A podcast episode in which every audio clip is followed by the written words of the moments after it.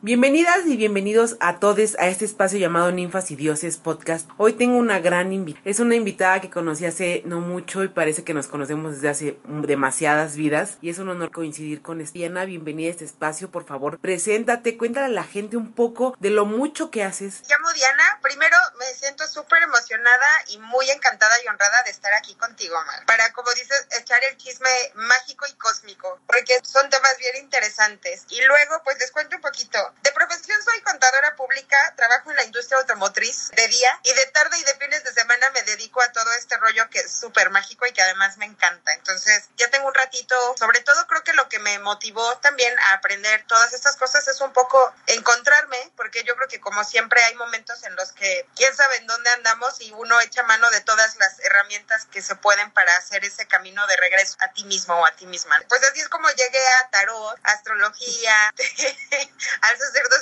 Magdalena, a trabajar muchísimo con las mujeres, que además me encanta hacer círculos con ellas, ahora también con los hombres, a las plantas sagradas también. Ahorita promuevo con muchísimo, muchísimo amor es el cacao. Es una semilla bien hermosa y que además ayuda a expandir muchísimo el corazón y a ver como con pasión y con entendimiento muchos sucesos de nuestra vida y también de nosotras mismas. Entonces, a eso me dedico, a trabajar con diosas espirituales y diosas terrenales, así como tú, mi maga. Igual es un honor tenerte aquí y me encanta todo lo que haces desde que te conocí. Dije, hay que hacer algo juntas, esta vibra, este encontrarnos en el camino. Así empezaste a caminar para reencontrarte. Creo que todas estamos en ese proceso de reencontrarnos, de cuestionarnos a qué venimos, realmente somos felices, estamos haciendo lo que nos motiva y eso es parte de cómo se crean ninfas y dioses, de poder cuestionarnos, acompañarnos y encontrar nuestra propia magia. Y nuestra magia no solo es una, sino esta diversidad donde coincidimos y que tú hagas todas estas ceremonias me emociona y me motiva porque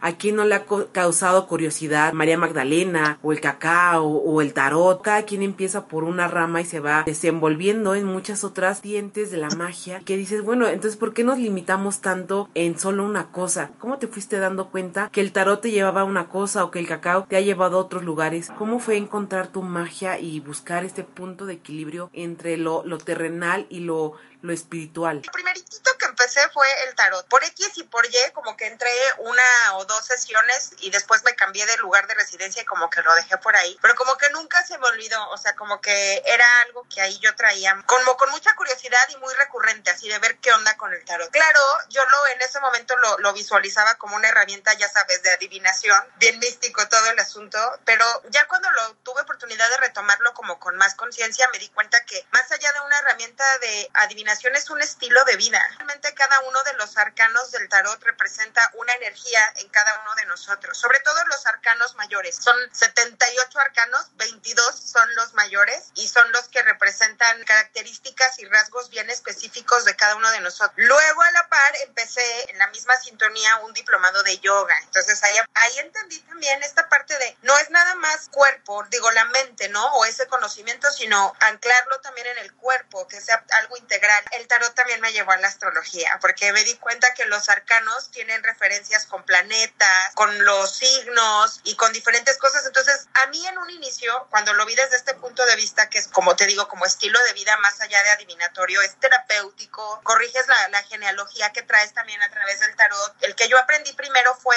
el tarot de Marsella, que es de Alejandro Jodorowsky, de la casa Camoy. Alejandro Jodorowsky, el concepto que le da es muy genealógico. De hecho, él tiene libros de metagenealogía, de psicomagia y todo eso. Entonces, está padrísimo esta parte en el tarot, pero si te soy sincera, a mí se me hizo muy complejo, porque era como muy elevado para mí, ¿no? Era así como, ¿qué? O sea, no, no, no, como que no encontraba cómo integrarlo en mi vida, cómo experimentarlo y cómo vivirlo. Y la astrología fue como ese caminito con el que empecé a entender más el tarot. Por ahí tuve un, un exnovio que era súper fan. Él es tarotista también y astrólogo. Entonces mucho aprendí por él y él me compartió mucho de ese conocimiento y de esa experiencia. Terminé amando la astrología.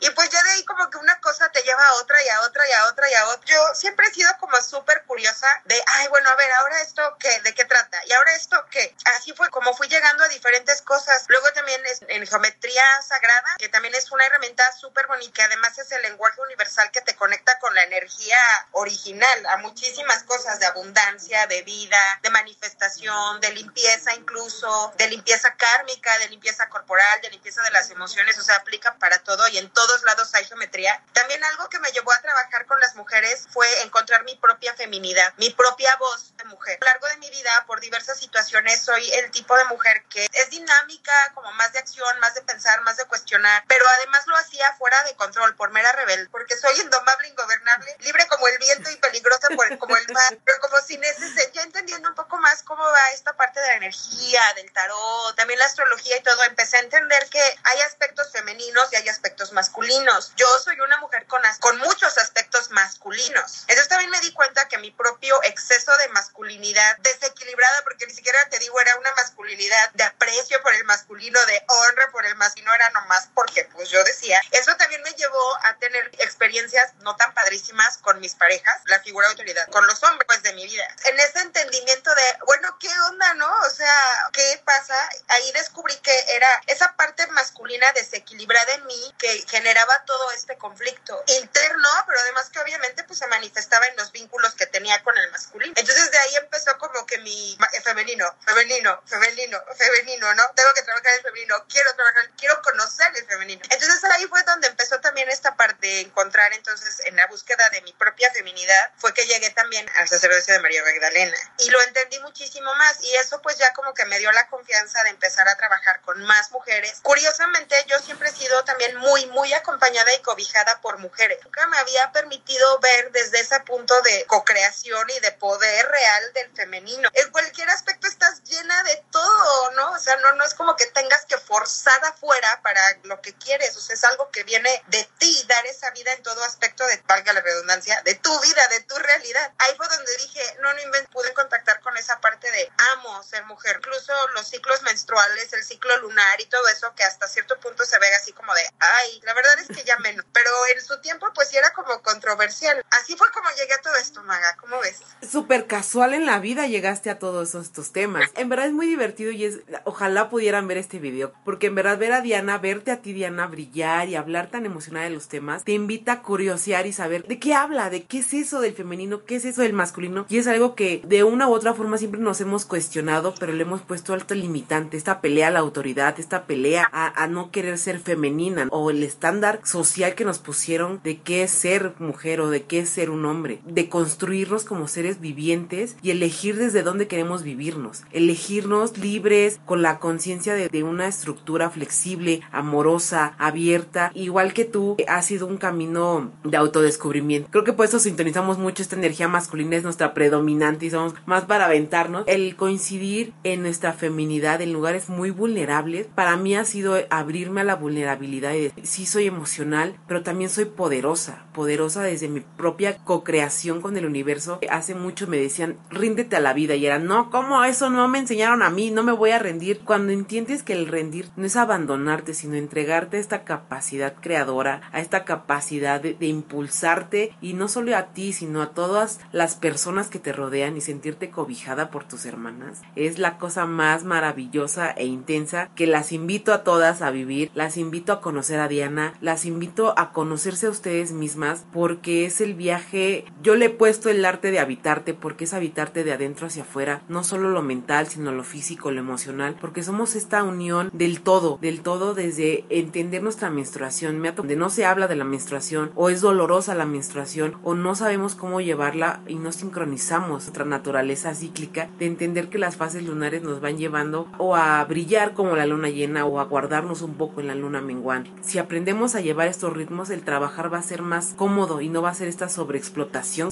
Quiero hacerte tantas preguntas, pero voy a empezar por una muy importante. De María Magdalena, de las mujeres más representativas, no solo en la iglesia, desde cómo la visionaron, pero también desde su historia, desde su capacidad de enseñarnos este camino de la rosa roja, del fuego, de nuestra pasión, de nuestro gozo, de nuestro propio placer. A mí la verdad es que todo lo que tiene que ver con María Magdalena me encanta, o sea, como que desde siempre fue el, oh, ¿what? ¿No? O sea, la curiosidad de qué onda. Ahora que conozco un poco más de ella, porque además la información es realmente limitada y truncada, además, muchas de las, de las maestras o también de las personas con quienes he coincidido y que me han también enseñado en este camino, pues son cosas que ellas canalizan o cosas que entre todas vamos descubriendo. Pero algo que a mí se me ha revelado mucho y creo que es de las partes que más agradezco es, todos conocemos bíblicamente y desde la religión católica a María Magdalena, a mí me gusta llamarla Miriam de Magdala, que es su nombre, como esta personita que se arrepiente de sus pecados, sobre todo los sexuales, y es reivindicada. Sin embargo,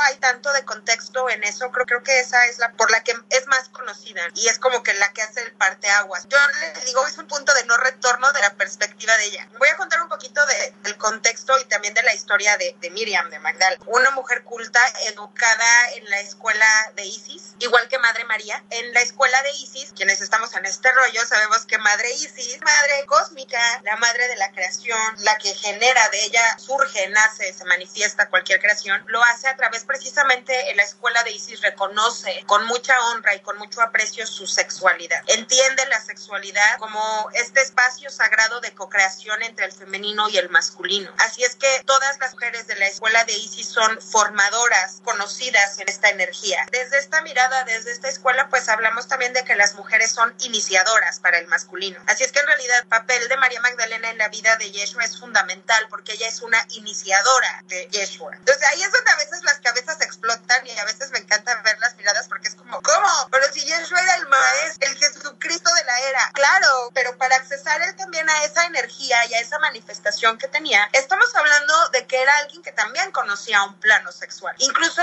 en el tarot, los elementos en la naturaleza lo vemos. Nosotros hay cuatro elementos, aire, agua, tierra, fuego. Fuego es esta parte en la que el impulso, la pasión, el deseo de hacer las cosas, la voluntad de hacer las cosas, es uno de los elementos principales por el que se manifiesta y entonces llegamos a la tierra, que es todo lo que podemos tocar. Es que no es que esté vedada esa parte, es que no, no es que de tanta santidad no emitan esa sexualidad, es que es parte de la magia para hacer que las cosas sucedan. A mí me encanta que desde ese poder de decir, claro, soy también un canal, un portal de esa energía, ese canal que no nada más lo recibe, sino que también es capaz de expandirlo y canalizarlo. Para mí ese es como el verdadero empoderamiento, ¿sabes? Entender esa parte en la que tú también eres co-creadora, o sea, realmente es como, ¡Ah! sí soy, confirma, pero una cosa es conocer la cabeza y otra cosa es sentirlo, sí en tu corazón, pero también sentirlo en el útero, sentirlo en toda tu naturaleza femenina, justo ese fuego que transforma, ese fuego que transmuta, ese fuego que libera, ese fuego que hace que las cosas pasen. Yo creo que ese es uno de los rasgos más bonitos y sin embargo el más castigado de María Magdalena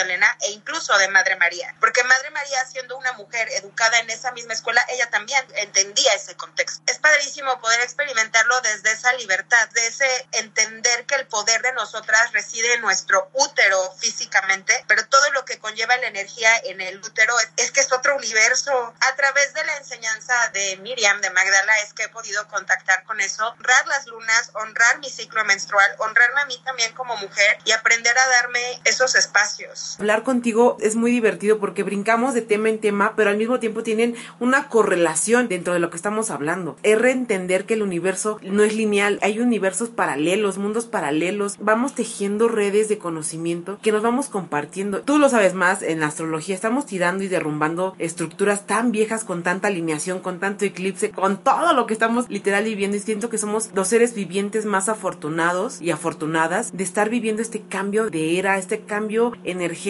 humanizar a las personas que tenemos eh, como deidades en los reconocer que la mujer desde siempre ha tenido la capacidad, esta maestría de ser ellas mismas y recuperar nuestra maestría de ser nosotras, de nuestra capacidad de ser la vasija, como dirían en el Cábala, ¿no? Las mujeres somos la vasija, las receptoras de la vida y que distribuimos la vida y el hombre es este vertedor de la semilla. Que Yeshua fue este ser humano que vivió la humanidad y que entendió y supo accesar a estos conocimientos tan elevados que es lo que nos quieren decir ambos, Miriam y Yeshua. Accedan a este conocimiento bailando como Shiva y Shak, estas danzas de amor, estas danzas de energía, elevándonos juntos y juntas, porque ya no es individual, es el colectivo. Empezamos por una, uniéndonos, pero al mismo tiempo compartiéndonos desde esta unión perfecta que ya somos. padrísimo eso. De ahorita que estamos, que ya tocaste también el punto de Yeshua, de acuerdo a las enseñanzas y todo lo que ahora he visto desde esta nueva perspectiva, realmente Yeshua yo creo que es uno de los feministas más icónicos de los tiempos. Y no feminista por luchar por nuestros derechos y por todo este rollo que ya sabemos que también es muy válido, sino desde feminista por reconocer el poder de un igual, porque al final ella también era su igual. Para hace dos mil años, imagínate. Si ahorita causa revuelo, imagínate toda esa parte de, de la historia que desafortunadamente no es tan conocida, realmente es muy enriquecedora de esta perspectiva. Hay otra cosa que me encanta también desde la astrología, hablando de energías, Yeshua y María Magdalena. Yeshua es también muy conocido por ser el avatar, vamos a llamarle, de la era de Pi, que es la era de la conexión, de la conexión con el todo, entenderte como una parte del todo, de a través de eso, del amor incondicional también, del amar a tu prójimo porque también te amas a ti. Y todo esto es algo muy lindo que mal entendimos y que también hemos ido transmitiendo malentendidamente. Es padrísimo cuando lo trabajamos en círculos, cuando estamos ya hablando específicamente de, de María Magdalena, en la escuela de María Magdalena, decimos, bueno, entonces lo que él realmente estaba haciendo era prepararnos para la era de Acuario. Y en la era de Acuario resulta que el avatar es María Magdalena. Es decir, el femenino vuelve a tomar el poder. Y algo que me encanta es que dentro de las, no sé si llamarla profecía, la verdad ahorita se me fue la palabra, la voy a, la voy a llamar, se dice que el femenino va a encarnar en la era de Acuario. Muy similar a, y el verbo, el, el verbo se hizo carne, ¿no? O sea, que era lo que se decía de Yeshua en su momento, desde esta parte bíblica, en algunas oraciones incluso o en evangelios. Por ejemplo, en el caso de María Magdalena, que dice, regresará esa energía y se va a encarnar, es increíble porque se encarna en todas nosotras. O sea, no es que haya una persona que vaya a ser próximamente María Magdalena o que reencarne. No, no, no. Es que todas, tú, yo, todas las mujeres maravillosas que conocemos, le dan cuerpo a esa energía femenina, a esa energía de amor incondicional, a esa energía co-creadora, a esa energía de caminar juntas. Y cuando lo ves así, dices, está caminando entre nosotras, está caminando con nosotras. Es que somos todas y eso es, ni siquiera tengo palabras para expresarlo. Espero que lo sientan. Acabas de hacer que se me enchinara la piel de esta frase con la que cierras. Vamos a bajarlo a mundo más terrenal. Estamos viendo esta evolución en mujeres, mujeres en distintas posiciones de poder, en distintos movimientos sociales. Estamos viendo mujeres que nos estamos sanando y nos estamos acompañando y no solo nos estamos sanando, estamos sanando a todas las que vienen a nuestro alrededor. Justo lo que decía, estamos caminando juntas porque juntas nos estamos despertando y no solo el femenino en la mujer, sino hay muchos hombres que ya están despertando esta feminidad, están sanándola en ellos mismos. Literal, caminamos de la mano entendiendo nuestros propios pasos, entendiéndonos, y es muy utópico lo que voy a decir, pero ya no es tiempo de pelearnos, sino de, de sanarnos y acompañarnos. Ya dejamos de pelear para entender que esta evolución de energías, esta evolución de conciencia es más allá de la revolución violenta, que todo cambio es violento, al final del día es como hemos estado como aprendiendo la vida, pero ya no es desde esta agresión, sino desde este voltear a verme, voltear a verme a mi prójimo, literal, lo dicen en la Biblia, a nuestros compañeros, a compañeras y elegir desde esta parte sana. Me da mucho gusto ver que muchas mujeres se están atreviendo a experimentar su sexualidad y ya no solo con un género, sino eligiendo desde dónde prefieren recibir el amor en ese momento. Ya se están quitando los estigmas desde dónde tiene que surgir el placer, entender el placer, desde habitar el cuerpo. Porque además esto que dices desde habitar el cuerpo también habla incluso del autoamor, entenderte y conocerte también desde esa parte, desde una mirada amorosa, que sea por darte ese amor y por darte ese espacio a ti también. Entonces, es muy significativo también lo que estás diciendo. Es que me siento inspirada hoy en contigo platicando. Es grato coincidir con estas almas, es grato capaz de abrirme a otras a otros seres humanos, de abrirme a las mujeres, de sentirme hermana y ya no sentirme ajena a este movimiento femenino, donde he encontrado mi propia feminidad y serme vulnerable y hablar de los temas, entendí que ya no era solo un pequeño mundo, me abrí al universo, literal. Parece que Diana y yo somos amigas de hace años y nos conocimos hace un mes. Sí.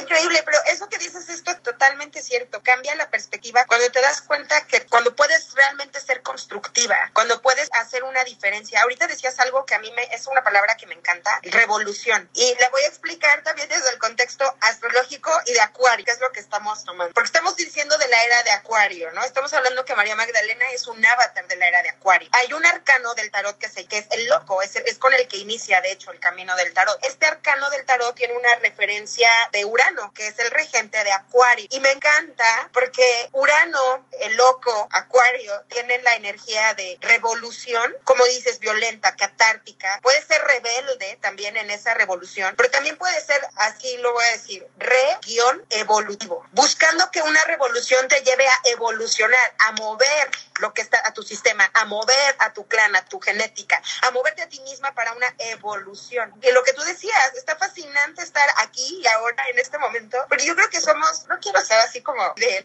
máximo, pero sí a la vez, porque estamos en un momento en el que todos tenemos la posibilidad de hacer un punto de no retorno, precisamente buscando esta evolución de inclusión, de inclusión del femenino, de inclusión del masculino, y porque todos tenemos esas energías. No importa el género, no importa el sexo, no importa la preferencia, es porque es la co-creación de la que estamos hechos y de la que también somos semejantes. Muy padre todo esto, madre. Es una locura. Te voy a pasar el chisme, soy acuariana, entonces he sentido el sape todo este tiempo. Es entender desde lo más mundano y desde lo más terrenal cómo estamos viviendo esta evolución y que de repente sí nos da miedo. O sea, el cambio sí da miedo, es reevolución de tirar estructuras, de decir, bueno, ya a dónde chingados voy, cómo voy a plantar una nueva semilla. Y es eso, tirar estas barreras, estas viejas ideas que teníamos y plantar estas bases más sanas, más flexibles, más compasivas, más desde una perspectiva del colectivo. Escuchaba este trabajo de personas que hacen comunas y, que estudian a la biodiversidad y es que la evolución del humano tiene que volver a ser comunas, a educarnos en colectivo, a cuidarnos en colectivo, a crear espacios colectivos porque ya no somos solo individuos, seguimos siendo individuales, pero al mismo tiempo somos un colectivo que va a ayudar a crecer al planeta. Esta parte de crecer en colectivo, cuidarnos en colectivo, protegernos en colectivo,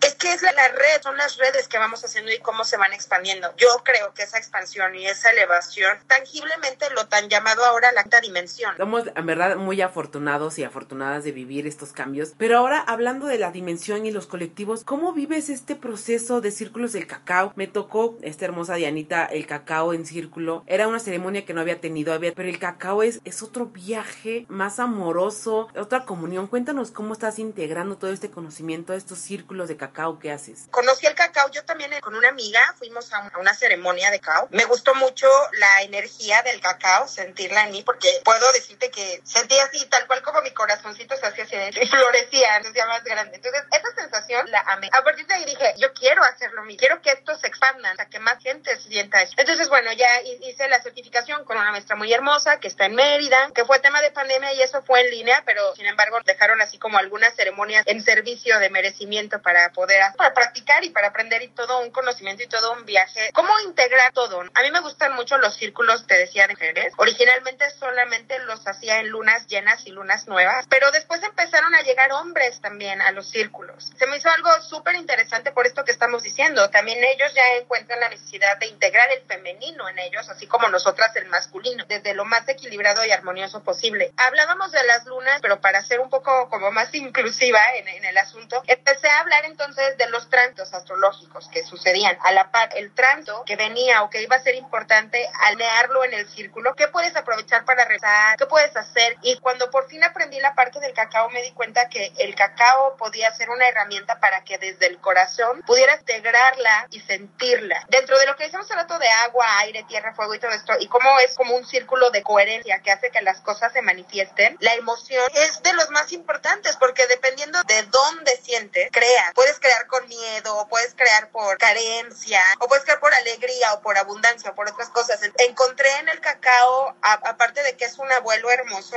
es esta luz en el corazón que hace que le encuentres ese lado brillante a las circunstancias que están pasando. Me di cuenta que si lo integraba en los círculos podía ser súper linda de integrar todo lo que hablábamos entre todos. Y así fue, y así ha sido. Entonces es una medicina que agradezco muchísimo. El círculo que tuve la dicha, porque además me encantó estar con ustedes, de compartir en la acercación, fue muy especial. Ya después empezaron también a surgir como temas más específicos que fue, por ejemplo, lo que trabajamos en la certificación de las lealtades con nuestras ancestras y que también estuvo muy cañón, pero lo hicimos también, digo, claro, se tocaron temas fuertes, se tocaron temas que para todas son sensibles y que nos colocan en un momento de vulnerabilidad. Finalmente era un círculo de liberación. Evidentemente que se iban a mover muchas cosas e íbamos a soltar muchas cosas, pero además hacerlo de la mano de nuestras ancestras fue la meditación previa que hicimos y culminarlo con este, sí, Todas lo queremos. Yo y ancestras y todas incluidas, que es parte del colectivo que estamos hablando. Fue súper poderoso y súper bonito y al final terminamos como en este estado de liberación, de reconciliación con nuestra raíz, que tal vez era algo que nos conflictuaba constantemente en el pasado. Y bueno, así ha sucedido. He tenido la oportunidad también de hacer ceremonias de cacao para Blessing Ways con chicas embarazadas para que demos la bienvenida a los nuevos bebés. Ha sido algo súper hermoso, súper, súper hermoso poder compartirlos y sentir como esa energía y sobre todo lo que estamos diciendo, tener esa energía del femenino en su plenitud, dando vida y literal, la personita, el almita que viene abriéndose paso a la vida,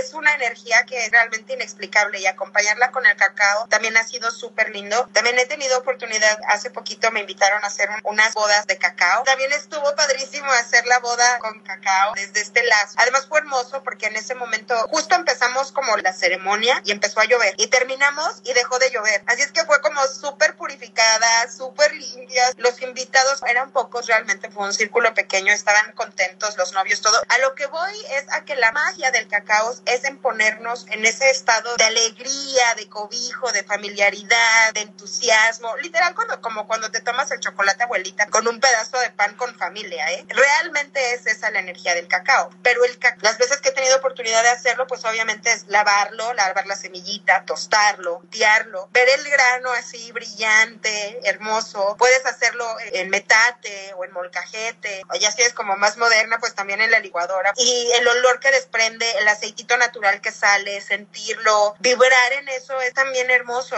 Además, el cacao pues es amargo, en realidad no es dulce como el que tomamos para acompañar el café, es amargo. Y eso también tiene su trabajo, ¿no? O sea, trabajar incluso con la posible incomodidad que representa la amargura. Pero es una energía que es muy, muy bonita. A mí me gusta mucho trabajarla porque siento que nos eleva, eleva ese, esa frecuencia a la disposición de abrir tu corazón a integrar una experiencia de la forma más amorosa. Quiero tocar puntos muy específicos. El abuelo cacao te abraza como un abuelo, como un abuelo, y te invita a abrirte al universo, te apapacha. La ceremonia cacao, desde cómo la describes, yo creo que, y lo he estado viendo, que muchas mujeres embarazadas ya no hacen el clásico baby shower, ya hacen ceremonias. Y eso es hiper emocionante en las mujeres porque es regresar a ser las brujas que somos, a regresar a los rituales, a conectar con la tierra, a conectar con esta capacidad de generar vida y proyectos y lo que se nos ocurre en el camino crear, pero sobre todo regresar a nuestras raíces. Cacao es muy mexicano, es muy de Latinoamérica, es regresar a nuestra tierra, abrazar nuestras ancestras y ancestros, literal, reconciliarnos y aceptarnos como somos. Estas mujeres brujas, estas mujeres indígenas, estas mujeres con el conocimiento nato, porque si tú te vas a una mexicana, las babolitas, las mamás van sacando sus hierbas para cocinar y al final estás haciendo alquimia en tu comida, estás juntando tu brujería y tus rituales y el volver a conectar con nuestros ritualismos, esta era de Acuario nos está volviendo a regresar a la raíz de la vida. Totalmente. Y como dices, ya desde que tienes en tus manos los ingredientes, ya estás haciendo alquimia, porque los estás programando con una energía específica que es la tuya. Entonces también tener conciencia de ese poder, de tu intención y de tu energía proyectado en algo o alguien, también es otro boleto y es parte de lo que se hace cuando cocina. Lo que dices es perfecto y es un ejemplo padrísimo y súper claro por eso, porque el gozo desde el paladar, todos somos energía. Estás regalando el acto de amor más grande, de compartirte con el mundo. Por eso el cacao me encanta, porque yo soy de Puebla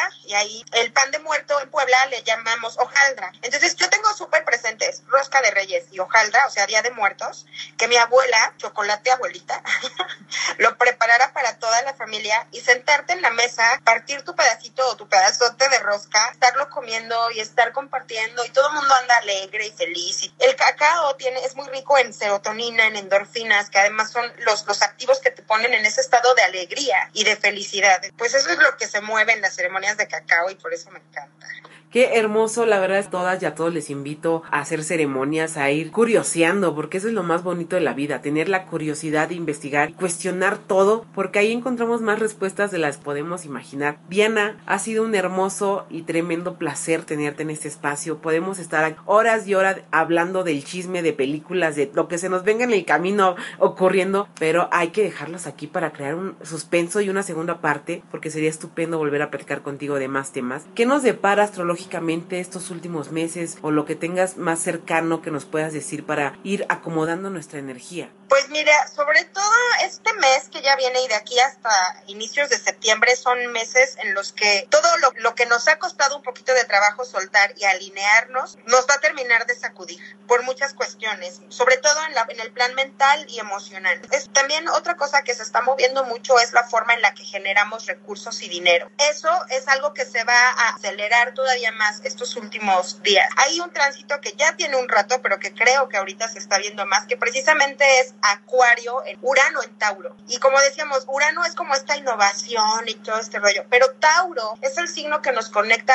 sensorialmente con todos nuestros sentidos, de nuestros sentidos hacia afuera. Y también Tauro es el, es el signo en el que vemos los recursos, cómo haces dinero. Entonces es también una invitación a replantear que lo que hagas algo que te llene de pasión, que te llene de gozo, que te llene de placer y en tus sentidos, que te nutra para que generes dinero, para que materialices. Materializas obviamente a través del dinero, también a través de los vínculos. Es mucho de lo que se va también a estar moviendo. Yo creo que todos tenemos un, un muñequito que no hemos querido tirar ahí en el closet, pero que sabemos que ya no necesitamos. Estos próximos meses van a estar para eso, para que tengas el valor de sacarlo o para que se caiga solito y se rompa y ya no te quede de otra más que aceptar. Es un poquito de, de lo que va en los próximos tránsitos. Se viene fuerte, se viene sabroso, porque al final esa energía está dispuesta y depende cómo la quieras tomar, o flojita y cooperando o angustiándote. La vida es así, hay que entregarse, hay que rendirse y hay que permitir que llegue, porque tenemos la capacidad de materializar y más si tenemos la información. Universo nos habla constantemente en mil formas. Que Diana, muchas gracias. Por favor, recuérdanos dónde podemos encontrarte. ¿Haces cartas natales? Puedo ayudarles con cartas natales. Lo que ahorita, la verdad, no estoy enfocándome mucho es a las consultas de tarot, pero generalmente en las cartas natales y cualquier otra cosa sale siempre los arcanos porque es como la referencia también que usan. Para ceremonias de cacao y todo eso, tengo una página en Facebook que precisamente se llama Mujeres Despiertas. También eso tiene su historia. Inicios de junio, el 2 de junio, cumplió esa página tres años. Su nombre original fue Mujeres Despertando, pero creo que a la par de mí también la página ha ido evolucionando. Ya cambió de Mujeres Despertando a Mujeres Despiertas. Ahí me pueden encontrar, mandar